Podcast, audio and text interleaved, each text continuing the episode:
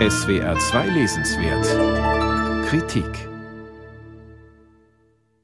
Im Anfang war die Scham, zumindest behauptet das die Genesis. Adam und Eva naschten vom Baum der Erkenntnis und begannen sich ihrer Nacktheit zu schämen. So haben es der eine oder die andere von uns im Religionsunterricht gelernt. Mit alttestamentarischen Referenzen dieser Art hat der bekennende Atheist Robert Pfaller wenig im Sinn. Der Wiener Philosoph interessiert sich mehr für die psychoanalytischen und kulturanthropologischen Aspekte des Phänomens.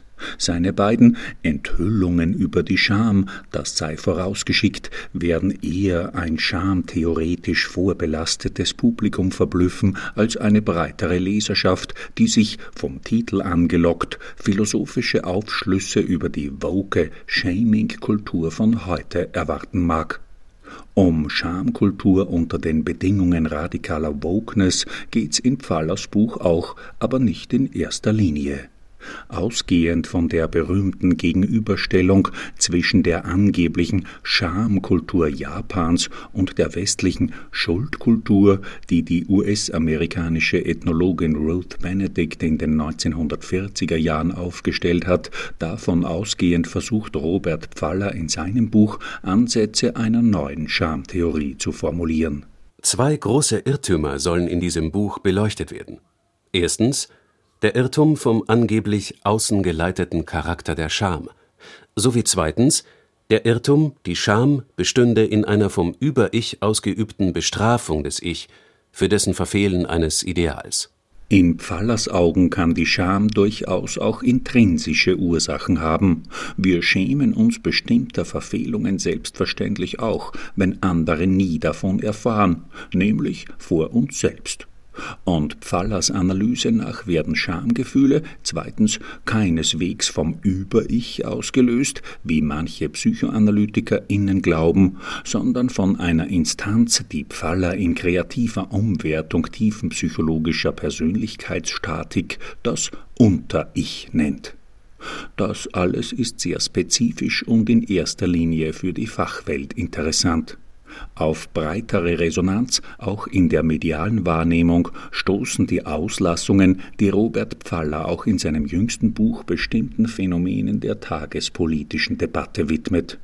Es scheint in den westlichen Wohlstandsgesellschaften im Gegensatz zu traditionellen Schamkulturen heute fast schon schick zu sein, sich bestimmter Angewohnheiten zu schämen, stellt Pfaller staunend fest.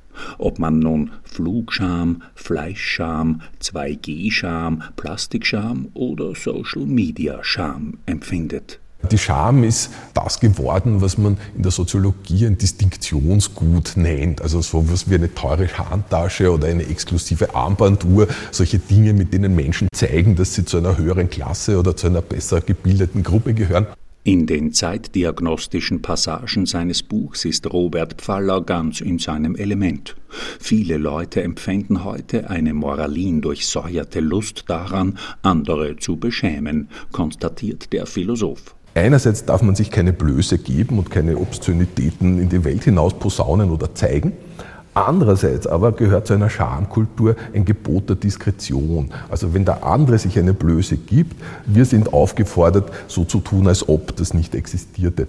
Das unterscheidet uns ganz massiv von einer Schamkultur, weil wir ja im Gegensatz dazu ständig mit dem Finger auf irgendjemanden zeigen und sagen, der hat einen Fleck auf der Hose oder der hat was Untragbares gesagt. Die Beschämung Andersdenkender ist zur sozial effizienten Präzisionswaffe in der politischen Auseinandersetzung Verfassung geworden, stellt Robert Pfaller fest.